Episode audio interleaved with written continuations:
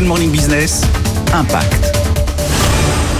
250 000 tonnes, c'est le poids de mobilier de bureau jeté chaque année en France. Alors, la start-up Ipton s'est donné la mission depuis près de trois ans de décarboner les espaces de coworking des entreprises. Nous sommes avec son président Mathieu Sorin. Alors, quelle solution proposez-vous?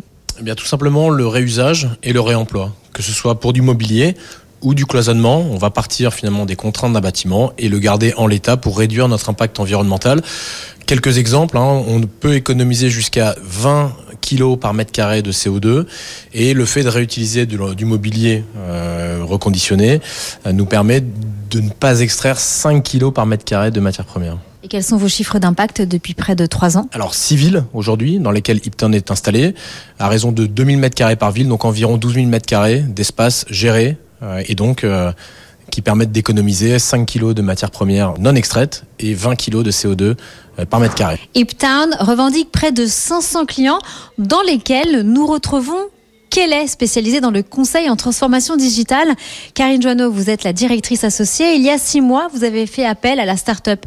Quelles étaient vos problématiques? Oui, il y a six mois, effectivement, on devait déménager et dans le cadre de nos engagements RSE, on avait euh, cette, euh, ce travail à faire sur l'impact, sur notre impact carbone.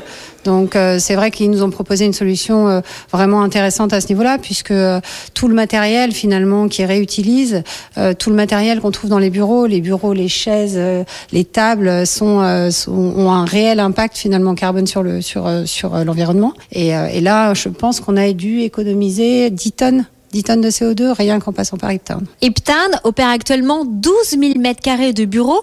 Son objectif est d'en atteindre 100 000 d'ici 4 ans.